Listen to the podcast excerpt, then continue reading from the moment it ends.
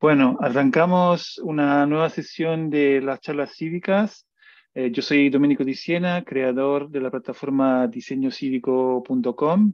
Eh, como sabéis, lo que todos los miércoles os contáis aquí, eh, estamos proponiendo semanalmente diferentes personas invitadas para promover una conversación alrededor del urbanismo ciudadano, diseño cívico, una manera de entender también mejor eh, desde la práctica, desde eh, las personas protagonistas eh, de esta práctica, realmente a qué nos referimos, cuáles son los retos, cómo podemos aprender juntas.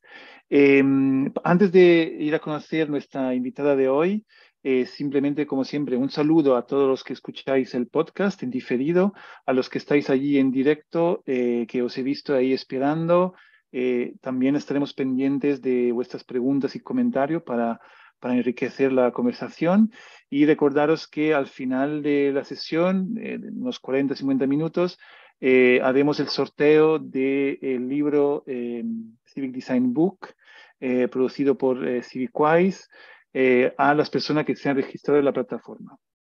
Así que ya podemos conocer nuestra invitada. Primero la vamos a saludar. Hola Ángela. Hola, buenas tardes y muchísimas gracias por esta invitación. Es un placer estar aquí en nombre de Paisaje Transversal.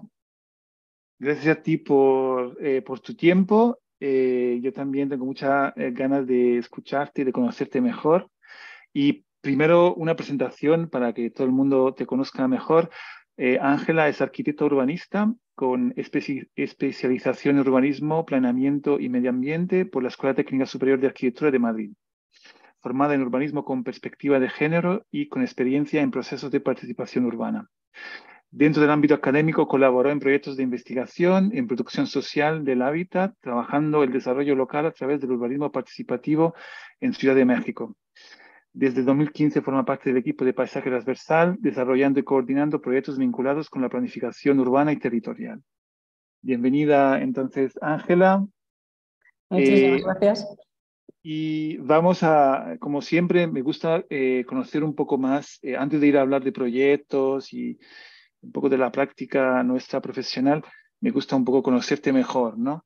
Em, y, y, siempre lo hago también un poco conectando eh, porque sé que hay muchas personas que nos siguen también que están a lo mejor acabando la carrera y están pensando un poco cuál es el, futuro profesional y lo hacen de una perspectiva eh, diferente. Entonces, eso, primero te quería comentar, eh, bueno, ya hemos comentado un poco de dónde vienes, ¿no? De, la arquitectura y el urbanismo, entonces nos vamos a, a, preguntarte esto, pero me gustaría saber cómo ha cambiado desde la carrera, los estudios a la práctica, qué cosas te, te motivaban cuando estudiabas y, y qué son las que te motivan luego cuando has pasado a la práctica, a lo mejor cuáles han sido los cambios, las sorpresas en ese sentido.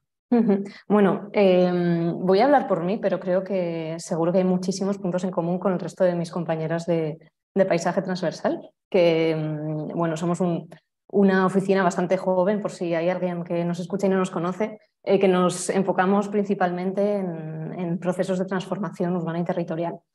Y este paisaje transversal en realidad surge como asociación universitaria, por eso creo que es muy pertinente esta primera pregunta, em, porque de alguna forma yo creo que ya desde la universidad empezábamos a ver que aquello que nos interesaba, que sobre todo eran pues, los proyectos, los procesos em, que, que dejaban ver el valor social que hay detrás de las prácticas arquitectónicas, pues al menos en la escuela de Madrid y al menos cuando yo estudiaba, pues no tampoco estaban tan tan presentes. Así que es cierto que, bueno, pues no sé, pienso en mi primero de carrera, tuve la suerte de, contar como profesor de urbanismo con eh, Álvaro Sevilla y él sí que nos dio ahí un empuje muy fuerte del, bueno, del urbanismo como, eh, como herramienta de transformación social, transformación política. Entonces, yo creo que esos son los intereses que, que empujaron a que buscáramos también un espacio para investigar, para pensar colectivamente sobre esta arquitectura o este urbanismo con, con valor social, que, bueno, yo creo que, que seguro que todas las personas que estamos aquí hoy lo, compartimos, ¿no? Como poniendo pues, las personas en el centro, eh, hablando de conflictos, hablando de transformaciones sociales, mm, de alguna manera ver cómo desde nuestro rol eh, podemos, eh, podemos aportar. Y hilando con la segunda pregunta, yo creo que justo ¿no? en, cuál es el rol de, la arquitecta urbanista y cómo es el cambio de cuando estábamos en la universidad a la profesión, yo creo que lo principal es eh, que deja de ser un trabajo individual de ninguna de las maneras. ¿no? Nosotras al menos trabajamos siempre en equipo, muchas veces en equipos interdisciplinares. Además de, nuestra, de nuestro papel como arquitectas urbanistas, es clave eh, el papel que tienen diferentes agentes de la administración pública, perfiles técnicos, políticos, pero también perfiles ciudadanos. Y al final el, amalgama de, personas que estamos trabajando en proyectos es lo que, eh, es eh, lo que garantiza que un proyecto tenga éxito o, no, no, no, Nuestro rol, o sea, de alguna forma este ego del arquitecto que, que pues, en las escuelas a veces lo, lo, promueven, diría yo, pues en la práctica profesional, eh, desde luego queda, ¿no? ya no sirve, no, no, va de eso. De hecho, bueno, pues eso, yo estoy aquí hablando como Ángela Peralta, pero en realidad eh, defiendo el, eh, y defendemos el paisaje transversal como esta forma de contarnos que no es personalista, que somos pues un equipo de, de personas trabajando. Y yo creo que esa es la mayor diferencia de mm, plantear un proyecto y diseñar en solitario frente a un, profesor o, con, si hay suerte frente a un proyecto que puede tener una vinculación eh, con un conflicto real, a trabajar en grupo, en colectivo y, tratando de encontrar todos los perfiles que pueden aportar a la causa. Mm. Sí, me parece que es un punto clave, que es curioso que, la universidad, que debería ser un momento ¿no? incluso de mayor... Eh, experimentación y libertad. Desafortunadamente, tú has sido muy suave, quiero decir. Has dicho solo veces que promueve ¿no? la figura del arquitecto como individuo. Bueno, es verdad que no me atrevo a generalizar, que sí. Igual hay otras escuelas en las que hay mejor suerte. Bien, bien, no, no, lo haces bien. Yo quizá como, no sé, eh, a veces me gusta también como para provocar un poco, a veces generalizo bastante, pero, pero está bien, sí, sí, que, que hay excepciones y, y nada, pues, pues bien. Y mm, entonces siempre con, eh, teniendo en cuenta esto, ¿no? Entonces cuando, ya un poco lo has comentado, diríamos que el primer reto que, eh, una persona, ¿no? Eh, un estudiante que pasa a, a, la vida profesional y lo quiere hacer desde esta óptica, desde este enfoque más social y colaborativo, bueno, el primero es eso, aprender justamente a, a trabajar de forma como más orgánica, más colectiva, más colaborativa. Y no sé si se te ocurren otros rectos eh, y eh, obstáculos eh, que quizás encontrarían ¿no? estas, estas personas tan animadas. Pues em, Diría que el principal obstáculo, eh, eso seguro que también lo compartimos, son pues bueno, los marcos en los que se, se construyen algunos de los proyectos. ¿no? Al final, eh, los recursos temporales, económicos, marcan muchísimo lo que podemos hacer y lo que no. En el momento en el que estamos hablando de, dedicarnos al urbanismo como profesión, ¿no? como activismo, que yo creo que esa frontera entre algo que nos apasiona, pero algo de lo que tenemos que mm, ya no comer, sino vivir, esperemos dignamente, es, una una frontera súper delicada. Entonces yo creo que uno de los principales obstáculos es este, pues eso, el, no contar con los recursos que desde la óptica profesional podríamos considerar que son necesarios para desarrollar en buenas condiciones un proyecto. Y mm, asociado a esto, pues el reto fundamental, mm, hacer proyectos lo mejor posible, que tengan el mayor impacto posible, atendiendo a, a los marcos con los que nos encontramos. ¿no? Mm, y, ahí, pues no sé, eso es mm, confiar o yo creo que el mayor éxito de un proyecto es que tenga una trayectoria, que vaya más allá de, del, bueno, de la acción, ¿no? como que podemos eh, mm, soltar nosotras como profesionales y que tenga un recorrido que sea útil, ya sea para el ayuntamiento, para las comunidades eh, vecinales, para las que, eh, que entran en juego en el proceso, pero que, que se, tenga un recorrido más allá. Y yo estaba pensando, eh, digamos que yo os conozco desde, diría, quizá el nacimiento, no lo sé, porque colaboré con vosotros incluso muy al principio. Eh, y una cosa que, que, me parece muy valiosa de, de, lo que hacéis es justamente dedicarle eh, como energía y tiempo a estructurar, digamos, la configuración de, eh, de la oficina, ¿no? del equipo que trabaja.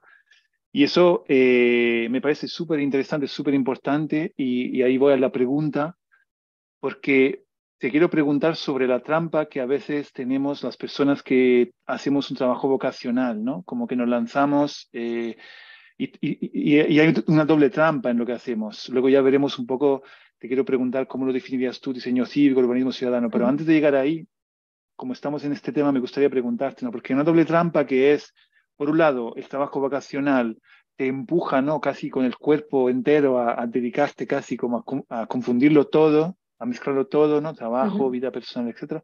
Y lo, y lo otro también, tú también lo comentabas cuando hiciste la diferencia entre activismo y profesión, lo otro es que, claro, cuando entramos en, en, temas sociales, incluso sin, sin, un enfoque activista, el activismo lo, lo digamos, lo, lo, hace todavía más, em, como más evidente. Pero yo diría que cualquier eh, trabajo que tiene que ver con ámbitos sociales te puede llevar un poco a, esa, eh, a, esa, eh, a ese enfoque mucho más em, eh, como mucho más intenso en lo que haces y entonces por eso digo que a veces olvidas que para hacer este trabajo, que no tenemos que olvidarnos que es una profesión, me parece muy bien que lo has recordado, tienes que también organizarte, tienes que crear eh, una infraestructura que justamente muchas veces funciona cuando no estás solo, ya si estás solo ya vas mal.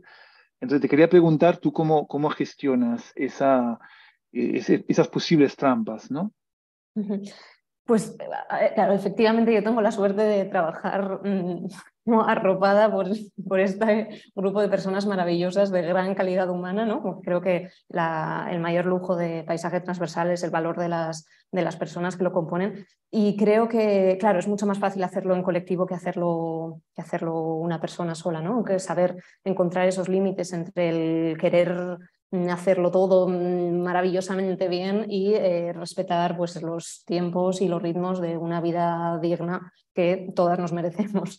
Pero tienes razón que, que claro, todo, eh, todo, lo que hacemos lo hacemos porque, porque nos interesa mucho. O sea, hay, hay, una vocación detrás y es positiva y estoy convencida de que es, que es, es una forma de trabajar mucho, mucho más saludable. Mm, ahí la clave yo creo que está en plantear metodologías que nos acompañen, eh, plantear em, eh, como estructuras de trabajo que nos vayan ayudando. De hecho, yo creo que en los últimos años hemos tenido un, crecimiento y una maduración también como, como, equipo de trabajo que nos permite un poco mm, pues sí, cuidarnos, ¿no? Que al final hablamos de los cuidados siempre hacia afuera y dónde, dónde recaen los cuidados también como en el ámbito profesional. Pues yo creo que justo esa, eh, seguir perfeccionando metodologías de trabajo, eh, herramientas, estructura interna, organización interna, es lo que nos permite mm, tener, eh, bueno, pues intentar encontrar el límite. ¿no? Luego es verdad que siempre los proyectos que nos apasionan, pues nos pasamos de rosca porque es inevitable y sobre todo cuando hay un compromiso pues, ciudadano detrás, ¿no? cuando ves que la gente está dejando su tiempo, sus energías en, en impulsar un proceso participativo, pues mm, nosotras obviamente queremos estar a la altura, pero eh, pues eso, intentando medir un poco pues para no quemarnos en el, en el camino. Has dicho algo que a mí también me, me, me gusta mucho y, y, comparto, pero quiero ver si, lo, si lo, lo, he entendido exactamente como lo entiendo yo o si hay diferencias. Cuando hablas de crear metodologías y herramientas, eh, yo lo entiendo eh, que es también romper un poco este mito de que en nuestro trabajo tenemos que eh, reiniciar todo desde cero, ¿no? Como esta idea de que cuando empieza un proyecto lo tienes que volcar todo porque tienes que ser lo mejor, etcétera, ¿no? Y yo creo que lo que comentas, dime si entiendo lo mismo, es creando metodologías, eso quiere decir que cuando te, acercas a un proyecto también recuperas, eh, mejoras eh, herramientas y metodologías que, que ya habéis desarrollado en otros, ¿no? Totalmente, porque además es que hay mm, eh, hay proyectos que tienen problemáticas o que comparten problemáticas. Em, eh, al final, nos estoy pensando en el caso de los cascos históricos. Hemos eh, trabajado en cascos históricos en diferentes municipios del territorio. Obviamente, cada caso tiene sus particularidades y, sus problemáticas específicas y, situadas, pero hay muchas cuestiones que, pueden trabajarse en común. ¿no? Por ya esto es un, ejemplo, la verdad el primero que se me ha ocurrido, pero lo mismo sucede con los procesos participativos que trabajan un tipo de proyectos similares. Mm, podemos pensar en los diagnósticos eh, urbanos integrales participados. Pues en el momento en el que mm, hemos sacado unos aprendizajes, que esto es fundamental, eh, de, después de haber terminado un proyecto, es fantástico poder aplicar esos aprendizajes en el siguiente proyecto que, llega, ¿no? Y con, con, eso, pues, tener unas dinámicas de trabajo pues, mucho, más, mucho más sanas y proyectos más exitosos, yo diría también. Totalmente, totalmente. Estamos aquí, creo, rompiendo algunos mitos para los más jóvenes sobre la, figura profesional y, me gusta. Y vamos a ver ahora, eh, eh, es una pregunta que siempre hago porque creo que es algo que está todavía por definir. ¿Y que, cómo tú entenderías el, diseño cívico? Y a veces para facilitar también hablo de urbanismo ciudadano. ¿Cómo, los definirías? ¿Qué, ¿Qué, te llama a ti cuando escuchas mm. estos conceptos? Yo inmediatamente pienso en pues, un tipo de, diseño eh, hecho por y para las personas que viven en un lugar. ¿no? no eh, hago el, link con nuestro Escuchar y Transformar la Ciudad, que aprovecho cuña publicitaria, un libro fantástico. Eso le vamos a dar más, más ese espacio todavía. ¿eh? Luego, luego hablamos. No, no, no, es, solo una, una, cuña pequeñita. Pero bueno, que al final ahí hablamos de una forma de entender eh, los, los procesos de, de, diseño que hablan de poner a las personas que conocen, que viven y que vivirán un territorio en el centro. Es lo que, es lo que yo entiendo. Vale, vale. ¿Y, por qué crees que a mí me pasa, y seguro que tiene que pasar también a vosotros, que hay tan poca oportunidad de aprender sobre este tipo de práctica? ¿no? A mí, por ejemplo, me escriben mucho preguntándome por eh, eh ¿no? de, o formaciones de doctorado sobre este tema. O si los conoces, molaría que nos compartiera referencias sobre este tipo de, forma de aprender sobre estos temas. Mm, claro, yo creo que al menos en nuestro caso eh, hemos aprendido mucho sobre la marcha y mucho de forma informal, quiero decir, eh, leyendo, estudiando otras disciplinas, buscando referencias de proyectos.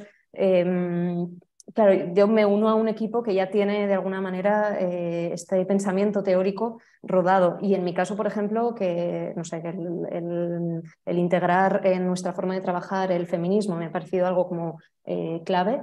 Mm, me he basado, o bueno, me, nos, nos hemos basado en, en, personas que trabajan ya sobre esto de forma específicamente, ¿no? O sea, como que, de forma específica, perdón. O sea, al final, eh, creo que lo comentabas antes, hay, hay mucho conocimiento de distintas disciplinas y prácticamente todo puede vincularse y está interconectado con lo que queremos hacer. De forma que, no sé, pues, mm, pues puedo nombrar a Colectivo Punsis, puedo, eh, ¿no? A Zaida Musi, a Francesca Ullman, eh, a GA21, o sea, como que al final son referentes que mm, desde sus trabajos eh, leemos, admiramos y tratamos de, de, llevárnoslo también a nuestra forma de trabajar. ¿no? O sea que al final, pues eh, no sé si hay eh, un máster específico en diseño colaborativo, pero creo que si no, yo no lo desconozco, si, la, forma de trabajar sobre esto, si, no lo hay, es eh, ir cogiendo todas las informaciones que parezcan que, que, que van en esta línea. ¿no? Sí, sí, de hecho, bueno, ya, hago un llamamiento ¿no? a los que escuchan en directo, a los que escucharán el podcast también, quizás si conocen eh, formaciones que, que, nos pasen, ¿no? Porque así lo... Porque claro, estas personas, estos referentes que has, eh, que has comentado, yo creo que a un momento dado se van a cansar de que vamos a estar siempre llamándoles para que nos comenten y nos expliquen lo que hacen, ¿no? Eso les pasa por ser maravillosas. Sí, sí, sí, claro, claro, claro. No, bueno, también lo digo un poco porque a veces parece que estamos inventando ruedas y no siempre es así, ¿no? Como que creo que es eh, más que valioso el trabajo que están haciendo muchísimas profesionales en este, en este ámbito y, merece la pena también pues fijarnos en ello. Muy bien, de, hecho es un poco el, objetivo de este podcast, es un poco eso, ¿no? ir un poco a descubrir en concretamente este tipo de prácticas y que tiene que haber muchas y, esperemos que conseguirlo, ¿no? Entonces yo de momento estoy como eh, tirando más de, los conocidos ¿eh? Eh, y espero que eso, que lleguen también sugerencias de a lo mejor muchas otras organizaciones, personas que, que todavía no, no conozco yo o no son tan conocidas porque, porque a lo mejor no, no han dedicado tiempo a, ¿no? a, a, esa parte que también es importante.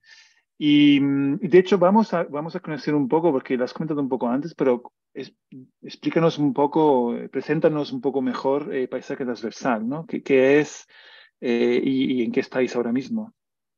Mm, pues eh, venga, vuelvo, recapitulo. Os comentaba, os comentaba, antes que Paisaje Transversal nace como asociación universitaria, ¿no? que creo que en este foro es importante recalcarlo. Eh, ahora mismo eh, somos, eh, somos, un equipo de arquitectas urbanistas, principalmente, aunque también tenemos una historiadora, y mm, tratamos de articularnos como desde, a nivel interno, lo digo, porque también lo has preguntado antes, como desde una horizontalidad o de un, y una forma de compartir que yo creo que es excepcional y, y desde luego muy fructífera. Y el tipo de proyectos en los que nos enfocamos son Mm, desde o sea, van desde el espacio público hasta la planificación urbana territorial, eh, temas de planeamiento, o sea, todo lo que tenga que ver con la transformación de ciudades y territorios, pero mm, ponemos este, eh, eh, esta coletilla ¿no? de a escala humana. O nos interesan los procesos colaborativos, nos, interesan eh, los procesos de escucha, de mm, transformación compartida, de seguimiento posterior de los mismos procesos. De alguna forma, esta visión un poco integral de, los proyectos nos parece fundamental. Antes estábamos solo en Madrid, ahora ya estamos un poco atomizados por el, por el territorio peninsular y yo creo que también esto pues, bueno, nos da otro, otra visión ¿no? de, las diversidades territoriales que, eh, a las que, en las que trabajamos. Pues sí, sí, sí, justo, justo eh, estuve contando con, con Iñaki eh, ahí en, en Valencia y, y, estuvo muy bien, así que es perdido es muy interesante esta también dinámica de, de, conexión, de, ¿no? de como atomización que se está generando cada vez más en, eh, ¿no? en, muchos eh, grupos, colectivos, oficinas, ¿no? como se atomizan y se corresponde cada vez más con, eh, ¿no? con una forma de trabajar diferente que también incluye también el trabajo a distancia, pero que, que me imagino también a veces os llama para que tengáis eh, ¿no? También momentos de encuentro, es todo, es todo un reto, ¿no? Esa de hecho, mm, justo mañana tenemos un súper encuentro de primavera con todas las personas que, que, formamos parte ahora mismo del paisaje transversal, porque es verdad que la parte de atomizar se viene bien para, bueno, pues para eh, poder compaginar con la, con la vida personal de cada, de cada una y un poco eh, también dar apoyo a deseos, expectativas, necesidades, pero se echamos en falta la presencialidad y el, y el trabajo tú a tú. ¿no? Entonces, bueno, esto lo tratamos de solucionar con quedadas eh, regulares para, para ponernos al día y, recuperar el contacto. sí, es, un reto, ¿eh? yo creo que no sé si luego vamos a tener eh, posibilidad de hablarlo más, pero con Pilar y aquí en Valencia tuvimos conversaciones muy interesantes porque es un tema que me interesa sobre cómo gestionar ese tipo de enfoques. Pero nada, pues eh, les saludos y luego eh, vemos si, si, podemos seguir sobre ese tema. Me gustaría, porque eso, me gustaría que, que comentaras em, algún proyecto, un proyecto que a lo mejor estás ahora como más metida, un poco para entender concretamente en qué consiste ¿no? este tipo de trabajo. Eh, pues em, venga, me voy a Vitoria Gasteiz, un proyecto que hemos terminado recientemente y creo que con, eh, con muy buen sabor de, sabor de boca. Em, es un proyecto que nos encarga el Centro de Estudios Ambientales de, Vitoria para plantear mm, espacios de oportunidad y soluciones de infraestructura verde en el casco medieval, que no sé si, si lo conoces, no sé si las personas que, que nos escuchan lo conocen, eh, pero es una, es una zona muy singular de la ciudad, está en una colina con forma de almendra, un trazado medieval precioso, con muy poca vegetación. Entonces, como, como sabéis, eh, Vitoria lleva ya años eh, construyendo una estrategia de infraestructura verde estupenda que abarca distintos ámbitos de la ciudad, desde el Anillo Verde, ¿no? que es el más conocido, pero también em, unos sistemas eh, ya dentro de la urbe. Y en este caso les interesaba mm, eh, investigar sobre posibles soluciones de infraestructura verde en el casco que necesariamente tienen que pasar por modelos de cogestión eh, del paisaje y del, y del verde, como de custodia compartida con las personas que lo, que lo viven. Entonces, bueno, nuestro proyecto se marca como en, una fase muy inicial y realizamos un análisis de condicionantes eh, para, poder dar validez técnica a todo lo que estábamos planteando, ¿no? desde cuestiones normativas, de subsuelo, em, de gestión de especies, ambientales, como, por supuesto en este trabajo estábamos, éramos un equipo eh, multidisciplinar.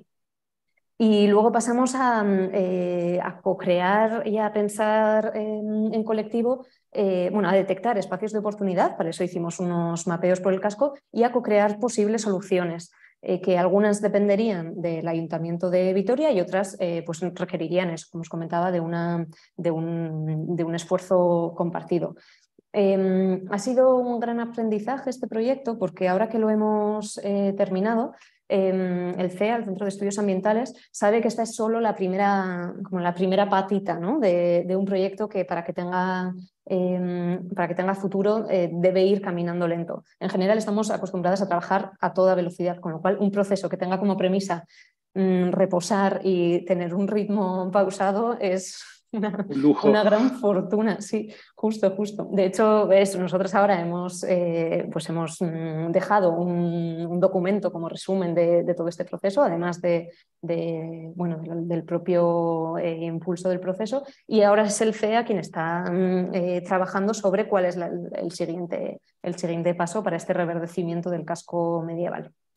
Pero una, una pregunta para entender, porque eh, tú, como lo has comentado, como lo has dado por hecho que para gestionar esos espacios verdes estaría la, la cogestión. ¿Pero por qué? ¿Porque son espacios privados? ¿Por qué? ¿Por qué? Mm, porque, mm, eh, porque, bueno, de alguna forma em, porque hay una inercia de cogestión de espacios eh, privados, ¿no? los caños de Vitoria-Gasteiz, y parecía interesante que em, ese modelo, o sea, no ese, sino algún modelo de cogestión pudiera em, trasladarse al espacio público.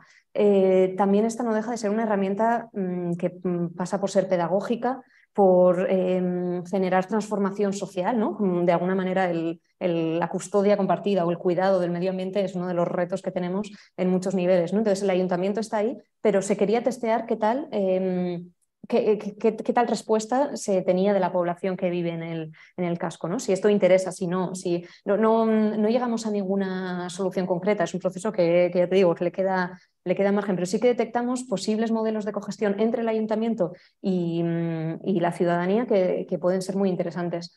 Em, pienso, por ejemplo, en, eh, lo hemos visto más en huertos urbanos, ¿no? pero, pero bueno, igual que sucede en huertos urbanos, puede suceder en jardines, en eh, pequeños rincones, en micropaisajes dentro del casco. al final es em, eh, apoyar a, a, la generación de esta, también de una identidad, una ilusión alrededor del verde urbano que ahora mismo, tal y como, como está configurado el casco, pues eh, lo que tienen es un, es un, casco muy bonito, muy patrimonial, pero muy duro, ¿no? como si al patrimonio no, no, le viniera bien el verde, cuando este es uno de los mitos que también se quieren desmontar con este, con este proyecto.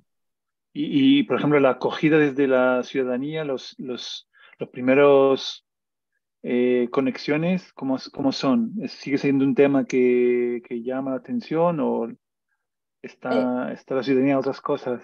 Pues em, es curioso porque em, el casco de Vitoria tiene muchísimos problemas eh, y realmente la ciudadanía está a otras cosas. hay problemas eh, habitacionales, hay, mm, problemas que tienen una envergadura mayor y que el ayuntamiento está mm, trabajando en paralelo, pero este, mm, una cosa no quita la otra, ¿no? Es lo que hemos visto. O sea, que, que haya unos, em, unas problemáticas eh, que deben abordarse y que probablemente tienen más urgencia, no quita para que este proyecto fuera recibido eh, con mucha ilusión, porque realmente, mm, bueno, también surge de un, de un, proceso en el que la ciudadanía lo pidió, ¿no? como el, trabajar los espacios verdes dentro del mismo casco. Entonces se entendía como una, bueno, una mm, cuestión que no, no, que no hace mal, o sea, que de alguna forma genera ilusión. No, no vamos a terminar con esto con todos los problemas que tiene el casco medieval, eso sobre todo las cuestiones residenciales y, y de, mm, eh, de, edificatorias, pero eso no quita para que proyectos como este despierten pues, la voluntad de hacer en colectivo, que también creo que a veces notamos que se pierde o que es difícil eh, despertarla, ¿no? O bueno, también por, por frustraciones eh, pasadas y esto, este, o sea, encontrarse con proyectos de este tipo que permiten revivir una, una forma de hacer eh, colaborativa, pues es fantástico. Sí, no, esto es muy interesante. Si entiendo bien lo que, di, lo que está diciendo es, está claro que puede ser percibido como no una super prioridad, aunque bueno, ahí sería todo un tema, ¿no? Con el cambio climático, etcétera, también importante comentarlo, pero, eh, pero en todo caso eh, sí que eh, se ve, digamos, el interés y la voluntad y muy interesante esto que dice que está asociado también a, a la posibilidad de, de, entrar en dinámicas más colaborativas, ¿no? Como una especie también de proceso de aprendizaje y coaprendizaje. Esto... Justo, sí, sí. Y bueno, este es uno de los proyectos, es verdad que os estoy contando eh, uno muy, muy, fresquito. También os puedo contar otro de planeamiento que sea un poco más gris. Cuenta, sí, sí, no, cuenta, cuenta la parte más gris y de hecho cuenta no, también. Es mentira, no es gris. No es gris, sentido... no, no, pero yo sé que no es gris, pero quizá como menos, y, menos ideal en los tiempos, ¿no? Claro. Que, que compartir también esa parte, cómo os enfrentáis con, con el reto de entrar en unos tiempos y unos condicionantes frente ¿no? a lo ideal, a lo que os gustaría hacer, lo que se debería hacer, etc. Si puedes pues, compartir esto. Eh, otro proyecto en el que estamos ahora mismo metidas, de hecho, bueno, la entregamos la semana pasada para su aprobación inicial, es un proyecto de planeamiento, un plan especial eh, para la mejora de los cascos de Baztán. Aquí ya nos metemos, claro, en una, mm, eh, otro tipo de proyectos, ¿no? en los que bueno, todos los proyectos de planeamiento al final han tenido procesos participativos eh, muy cogidos con pinzas en general, ¿no? como que con, abrir eh, un, momento unos meses eh, a la exposición pública, a los proyectos, parecía que eso ya valía. Entonces aquí nos encontramos em, bueno, un equipo de trabajo compuesto por nosotras como arquitectas urbanistas, pero también con abogados urbanistas. Al final es un, un proyecto con una carga normativa muy, muy alta y lo que trabajamos con el ayuntamiento antes de comenzar el, proyecto fue el tratar de expandir el proceso participativo para que no se quedara en una simple exposición, sino que formara parte de todo un proceso de recoger información, eh, mm, detectar cuáles son los problemas y tratar de enfocarlo. Claro, eso te obliga a enfocarlo desde una perspectiva un poquito más integral, ¿no? aunque el PAU, el Plan Especial, eh, trabaja sobre cuestiones muy concretas, tratamos de, mm, acompañar este, mm, el pensamiento sobre los cascos de Baztán con todas las cuestiones que podían eh, estar dentro del, de, mm, o sea, estar influyendo en, eh, cómo, está siendo la evolución de estos cascos. Esto nos ha permitido que ahora, mm, con la entrega de, no solamente del plan eh, urbanístico, sino de unas líneas que para que este plan realmente funcione, el ayuntamiento debe trabajar en, paralelo. O sea, creo que uno de los aprendizajes de este, de este proyecto, bueno, en general, yo creo que siempre que hacemos proyectos de planeamiento, es que el planeamiento no lo puede todo. ¿no? Al mm. final las cuestiones normativas llegan hasta un punto, pero si queremos que realmente tenga un impacto y una trascendencia, deben acompañarse con otro tipo de, políticas eh, urbanas y políticas públicas eh, que lleven otros tiempos, que, tengan otro alcance. Entonces, bueno, este, este proyecto le he llamado Gris, pero es mentira. Baztán es, si lo conocéis, al norte de Navarra, es un valle precioso y, da gusto trabajar ahí. También desde la participación ha sido un gran aprendizaje, porque ahí tienen unas estructuras participativas ancestrales que, guían el sistema político de los distintos núcleos del valle y es una, es una maravilla. Es decir, que, se siguen eh, reproduciendo esos, eh, esas dinámicas participativas sin, digamos, eh, una infraestructura formal legal. Efectivamente, efectivamente. ¿Sí? sí, sí, Todos los núcleos tienen su, estructura participada, de, la que forman parte todas las vecinas y vecinos que, que les interese y de hecho no solamente es participación en lo que entendemos eh, ahora mismo, ¿no? Como de dar, no sé, a veces participación, parece que llegamos y hablamos, ¿no? Como contamos, sino que tienen esos mismos grupos, eh, realizan una, una, custodia compartida del territorio y una acción eh, sobre, sobre el mismo muy interesante. Mm. Qué buena palabra que has usado, custodia del territorio. ¿eh? A mí me encanta. muy bueno, muy bueno. Y, una, una, pregunta, voy con preguntas quizás un poquito más incómodas, ¿no? Y yo em, siempre veo, eh, por experiencia, que cuando hablamos de participación, o como me gusta a mí llamar el diseño cívico, eh, con la cabeza enseguida nos vamos a, eh, a, todo el trabajo que tenemos que hacer con la ciudadanía, con los diferentes stakeholders, ¿no? Con, y, creo que muchas veces nos olvidamos de una parte, y estoy seguro que vosotros eh, la hacéis, eh, porque es imposible no hacerla, que es el trabajo que hacemos con la administración pública. Es decir, digamos que es un trabajo de participación interno que muchas veces se olvida. ¿no? Entonces, no sé si en este proyecto o dos proyectos quieres contar un poco ese trabajo que tenemos que hacer. Totalmente. De hecho, antes cuando me has hablado de obstáculos no he querido incidir más porque tampoco se trataba de comenzar con la lista de obstáculos, pero uno de los fundamentales que nos encontramos muy a menudo es, eh, por un lado, la falta de trabajo interdepartamental en, las, en los municipios eh, o en las administraciones públicas para las que trabajamos. Es decir, mm, áreas estancas, eh, urbanismo, no se habla con, mm, no sé, medio ambiente. ¿Cómo hacemos? Entonces yo creo que ahí sí que efectivamente hay un, hay un trabajo de, participación interdepartamental, que de hecho los resultados que hemos tenido últimamente eh, nos, nos gusta hacer estos grupos de trabajo interdepartamental porque creemos que es la, la manera también de de, bueno, de, ser más operativos eh, al fin y al cabo y de conseguir em, un pensamiento un poco más complejo, ¿no? también por parte de, de, las personas técnicas con las que trabajamos. Y luego, en el otro lado, está el, trabajo con los grupos políticos. Em, en este eh, os pongo como ejemplo eh, un proyecto que terminamos el año pasado, la Agenda Urbana de Vuelvo a Vitoria-Gasteiz, em, que ahí realizamos un trabajo muy bueno, muy intenso, tanto con los perfiles técnicos, mm, mezclando a, personas técnicas de diferentes áreas y haciendo sesiones regulares de trabajo y contraste. Y también, en paralelo, eh, juntamos a eh, los diferentes grupos políticos, em, tanto del, eh, del, gobierno como de la, de la oposición. Y fue muy interesante porque uno de, de, los objetivos que teníamos era que este, mm, este plan, esta agenda urbana, fuera mm, validada por el conjunto del Pleno y, así fue. O sea, no fue fácil, desde luego. ¿no? Al final, poner de acuerdo a diferentes partidos políticos es, eh, es un trabajo de participación mm, altamente eh, complicado y desde luego muy sutil y muy sensible, pero, pero bueno, eh, funciona y si funciona demuestra que las cosas se pueden hacer también de otra manera. ¿no? Yo creo que uno de los grandes retos que tenemos es que nuestros trabajos superen legislaturas, o sea que ya o sea, con los grandes retos que tenemos con esta crisis climática, eh, con la crisis energética, con la crisis social que estamos viendo, no nos vale hacer trabajos que con un cambio de cada cuatro años se queden en un cajón. ¿no? Entonces yo creo que es fundamental conseguir en la medida de lo posible estos consensos para que tenga una trayectoria más larga en el tiempo que todo lo que hacemos. Pero ya os digo, mm, os he contado un caso de éxito, hay muchos otros casos que no son tan exitosos. ¿Qué pasa? De hecho, te iba a preguntar qué pasa cuando no se consigue.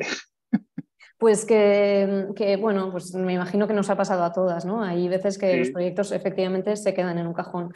Y si esos proyectos han, han sido impulsados por un proceso participativo, pues frustra, frustra a las personas que han participado, frustra a los profesionales que estamos eh, en el ajo. Y yo creo que, bueno, pues es uno de los, puntos que, que hay que asumir, no nos queda otra. Y, una pregunta, eh, ¿crees que hay alguna forma de, mm, de, visualizarlo con un poco de antelación? Me refiero, ¿no? Eh, ¿Crees que cuando estás entrando en un proyecto tú puedes tener algunos indicios ya de que va a ser difícil em, conseguir ¿no? cierto trabajo de participación interna? lo digo porque además puede ser muy útil. Yo creo que hoy ya estamos compartiendo una cosa que que quizá cuando lo comentas para ti es obvio, pero yo creo que para muchas personas no lo es, el hecho de que tú hablabas de conseguir que haya trabajo eh, multidepartamentales, ¿no? Eso, por ejemplo, es un aprendizaje buenísimo para alguien que tiene que empezar a arrancar, entender, vale, intentemos de lo máximo posible que esto no dependa solo de un departamento, si lo abro muchos, o por lo menos ya dos, ya como que estoy dando como más fuerza y más eh, perspectiva al proceso, ¿no? No sé si tienes como eso, algunas cosas que, que te hacen ver cuando, sin embargo, al revés, ¿no? Que va a haber muchos problemas, que mm. no va a funcionar. O... Bueno, yo creo que es que depende mucho de, en este caso pensando por ejemplo en municipios, que es como la estructura más, más sencilla, eh, depende mucho de la organización de cada municipio. Ya con la experiencia pues vamos conociendo eh, los que son más avanzados en esta lógica de, del trabajo mm, eh, interdepartamental, que los hay, ¿no? De hecho, eso, Vitoria es sin duda uno de, uno de ellos, entonces ahí pues es más sencillo. Hay otros en los que mm, pues las veces por experiencias previas hemos visto que es complicadísimo, pues ya de la que arrancamos sabemos que ahí tenemos un, melón. Em, me parece que sí, que es cosa de experiencia. También confío en que esto vaya cambiando poco a poco. O sea, y de hecho, eh, bueno, mi vida profesional no es muy larga, pero sí que he ido viendo cambios en esta línea y cada vez más, igual que se ha ido mm, eh, integrando la necesidad de, los, eh, de la planificación integral y participativa, ¿no? es algo que hace 10 mm, años sonaba chino y ahora ya no. Em, dentro de, yo creo que este camino hacia formas de trabajar, incluso dentro de las propias administraciones públicas, más em, cohesionada, se va, a ir, se va a ir dando. Eso confío. Y un poco describiendo lo que puede ser el recorrido de un de un proyecto, ¿no? Eh, todos los proyectos son diferentes, pero no sé si podrías describir cuál es el recorrido habitual de un proyecto, ¿no? Cómo empieza, cómo se desarrolla, cómo, yo qué sé, configuráis el equipo y luego cómo acaba. Eh, venga, vuelvo al escuchar y transformar eh, la ciudad y el territorio, ¿no? Es una, no sé si, si, os imagináis una rueda que comienza por escuchar, pasa por transformar y vuelve a escuchar. Entonces esto nos permite un poco enmarcar un proyecto. En general, em, comenzamos siempre con una cuestión eh, organizativa, ¿no? Esta es la más básica de configurar el equipo, em, ver con quién tenemos que trabajar en el ayuntamiento, organizarnos, tiempos, hitos, em, marcos. Es fundamental comenzar sabiendo cuál es el alcance de cada proyecto, cuál es el marco en el que nos movemos, sobre todo cuando vamos a integrar procesos de participación. Ahí comenzamos, nos metemos en la rueda. Entonces, en general, siempre tenemos un proceso de escuchar que hablamos de analizar mm, desde un lugar técnico, pero también desde un lugar ciudadano, ¿no? esta forma de combinar em, conocimiento cuantitativo, pero también conocimiento cualitativo, vivencial. Y eso nos permite eh, pues hacer una radiografía del, territorio en el que trabajemos, un diagnóstico, un análisis, lo, se puede estructurar de la forma que sea, pero mm, sí que es fundamental que en esa primera fase de escuchar lleguemos a, a tener una, un relato compartido de dónde estamos, dónde estamos y pero me imagino que son... ¿Cómo queremos llegar? perdón, para profundizar. ¿Solamente interno o hablamos ya de ir a hablar? Ah, no, no.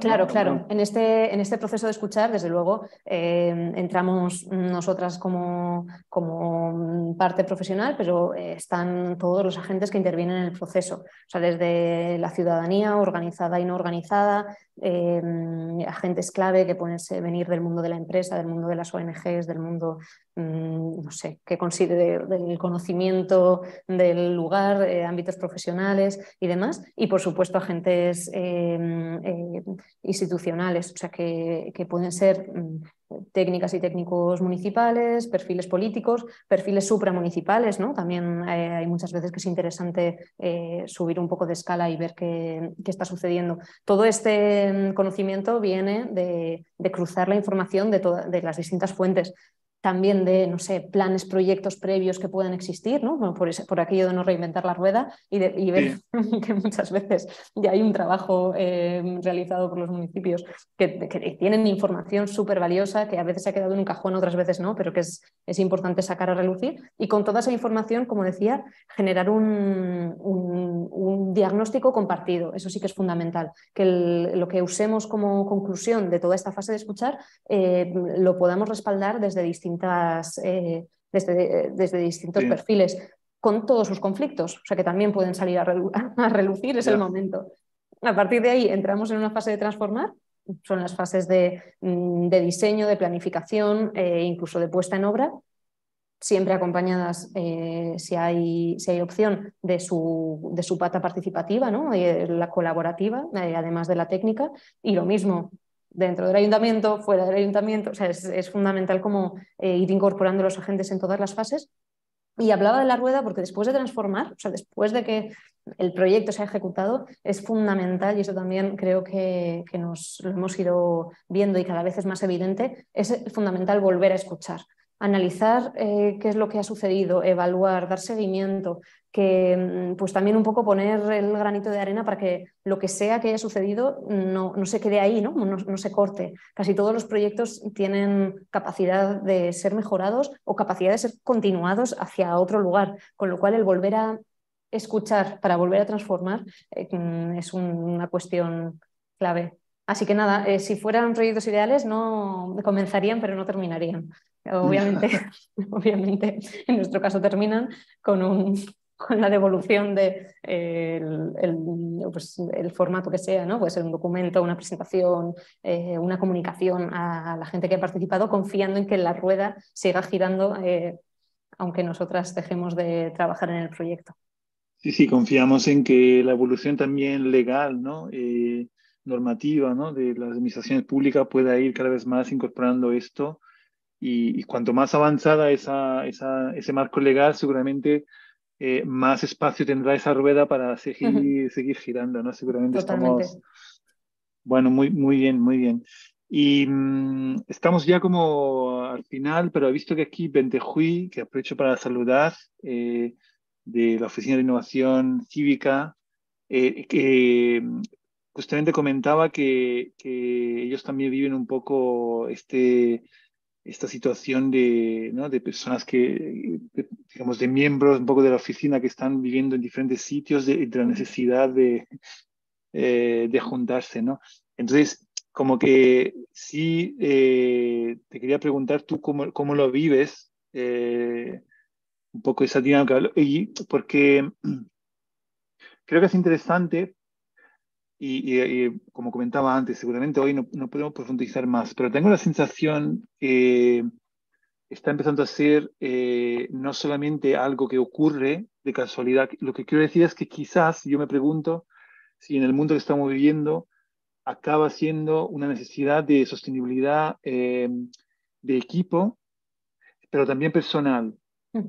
Entonces, como que como que nos cuesta renunciar a nuestros espacios vitales personales y entonces, y, entonces el equipo también tiene sus necesidades. Entonces eso, si quieres comentar un poco por este tema, ¿cómo lo vives? Yo creo que se juntan dinámicas eh, diferentes. Por un lado, efectivamente, el, bueno, sabemos que no nos vamos a hacer ricas con esto, ¿no? Eh, por ahora estamos luchando eh, por tener una vida digna, pero sabemos que, ¿no? Como la riqueza va a llegar a otro lugar. Entonces, en el, momento, Entonces, en el momento en el que em, sabemos que debemos cuidarnos y queremos salir en esta profesión, es fundamental el buscar formas de vida que nos compensen a cada una de nosotras. Eh, desde la conciliación familiar, desde, no sé, el arraigo territorial, desde donde corresponda. De hecho, pues eso, me comentabas, Pilar Iñaki están en Valencia, eh, John se fue a Donosti, eh, Pablo está en Barcelona, yo ahora mismo os hablo desde la Sierra Madrileña, desde un pueblo precioso.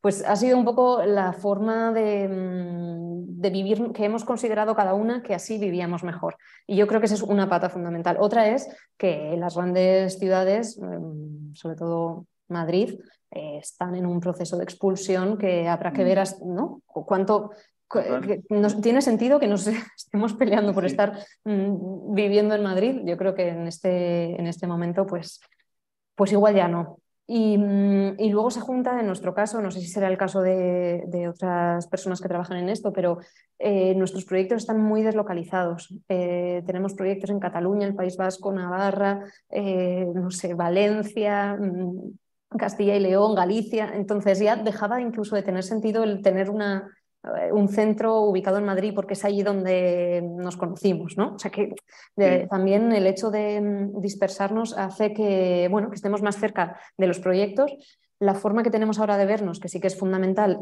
eh, cuelga más de los distintos proyectos en los que participamos. Entonces, pues, mm, eh, con la sede de Donosti, pues yo me tengo mucha relación porque mi familia es navarra y me gusta mucho ir para el norte. Entonces, esos proyectos pues, están de alguna forma desarrollados desde, desde un lugar de proximidad que también es muy positivo para, para los proyectos. Y luego ya, eso, como os comentaba, pues intentamos tener reuniones periódicas presenciales porque hace falta darse un abrazo de vez en cuando. Sí, sí, sí, ¿Con, qué frecuencia? Eso es muy difícil, ¿eh? Pues estamos viéndonos eh, una, vez al, una vez al mes. Em, al mes está muy bien. Las personas que llevamos más, más tiempo en el equipo y dos veces al año el conjunto de, gente que formamos parte de, paisaje. Eso es también muy interesante. Esos ritmos también a mí me interesan para, para también esto, igual volvemos a hablar dentro de seis meses y es diferente. ¿eh? estamos, Creo que nadie sabemos cómo hacer esto, entonces vamos tratando de, encontrar la, manera. Mm. No, yo estoy pensando cómo hacer como una sesión eh, quizás dedicada solamente a eso, ¿no? Invitar diferentes equipos y hablar no tanto de la práctica, digamos, de los contenidos de la práctica, sino de la organización de los equipos, que puede ser muy interesante y que haya varios y puede haber un debate. Así que lo organizaremos. Em, antes de cerrar, siempre me gusta también preguntar qué, qué, te apasiona, más allá también de, del urbanismo y qué cosas lees y, o ves o escuchas que te, te motivan, sean o no ligadas a la profesión. ¿eh? Em, tiene algo que ver, pero, pero no sé si tanto. Eh, mi gran pasión, mm, no sé, creo que desde que estaba en la universidad, son las artes escénicas las artes vivas, eh, este, esta visión del, arte contemporáneo un poco expandida. Digo que tiene que ver porque al final mm, son procesos artísticos que en otro formato mucho más libre em, pueden trabajar los mismos conflictos, ¿no? pueden investigar sobre los mismos temas, con la única diferencia en que, que ahí hay que poner el cuerpo sí o sí en, en, acción y nuestro trabajo pues a lo mejor em, no tanto ¿no? O, o no, no de la misma manera pero es una de, sí, es uno de mis, de mis grandes, de mis grandes pasiones, más allá de, esta profesión. ¿Y tienes algunos en concreto que quieres recomendar que te ha gustado últimamente? De, ¿Alguna?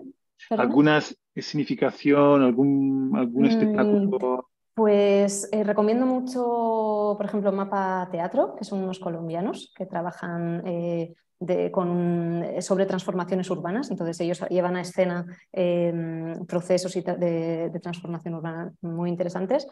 Recomiendo también a un artista que se llama Mireia Sayarés, que, también cuando escuchaba su, eh, las veces que he tenido oportunidad de conocer su obra, me parecía que había unas líneas de fuga que perfectamente eh, se cruzaban con, con nuestro trabajo. Mm, no sé, tendría que, tendría que, pensar, Que pensar más. bueno, de aprovecho, antes me hablabas de formaciones. Hay una formación en, Pamplona que, eh, sobre arte, mm, eh, arte contemporáneo que, se llama Cuerpo, Afectos y Territorio. Y bueno, es un, creo que es un buen lugar en el que encontrar estas confluencias entre nuestra, nuestra forma de trabajar eh, los territorios y una perspectiva artística un poco más expandida. Buenísimo, buenísimo. Mientras tanto te saluda Cristina Romanillos. ah, mira. Dice que le ha encantado la charla y que viene este otra vez, Ángela. Estupendo, Cristina la conozco. Bien, la saludamos. Un saludo, Cristina. Y mm, ya cerramos y te quería preguntar eso, eh, cosas que, que, nos ayuden a conocer más eh, paisaje transversal. Es el momento de promoción, libros. esta parte se me da fatal. Venga, eh, acabamos de sacar un libro eh, sobre urbanismo regenerativo. Se me da fatal, pero bueno, lo puedo meter la cuña perfectamente. Urbanismo regenerativo, un caso práctico en, en, Santander. Y yo todavía no lo he visto, pero tengo muchas ganas. Así que ahí en las mejores librerías. Por supuesto, perdón, continúo. El blog de Paisaje Transversal, desde Paisaje Transversal, em, no me la sé. O sea, es que soy lo peor para estas cosas. Bueno, me van a de las orejas mis compañeros. Pero buscando en Google, seguro que aparece. Para los pocos que todavía no lo conozcan, pues nada, pues eh, eso, que, eh, que sigan el blog y eh, las redes sociales. yo sigo más en Twitter, que soy tuitero, ¿no? Pero me imagino que, que también en, en, otras redes, LinkedIn, etcétera pues es recomendable seguir. Y mm, nada, pues nada, muchas gracias. Un placer eh, conversar contigo. Igualmente. Y, nada, pues ya, ya quizás contactaré si hacemos este, este encuentro de organización, ¿no? Cómo organizarnos, que es una cosa que hace mucha falta. Y, porque además no hemos hablado de la parte económica, que también es una parte que me interesa mucho, de cómo nos organizamos a nivel eh, económico. lo, lo haremos.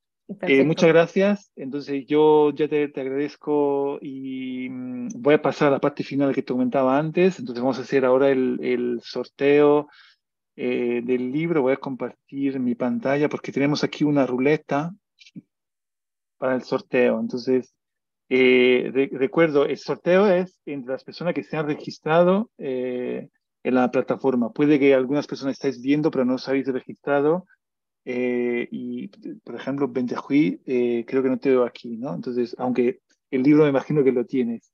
Eh, entonces, las personas que estén registradas y que no han ganado ya un libro, porque claro, como estamos sorteando cada semana y hay personas que repiten, ya han ganado libros, entonces no están en, en el sorteo. Entonces le voy a dar al botón y vamos a ver quién gana hoy.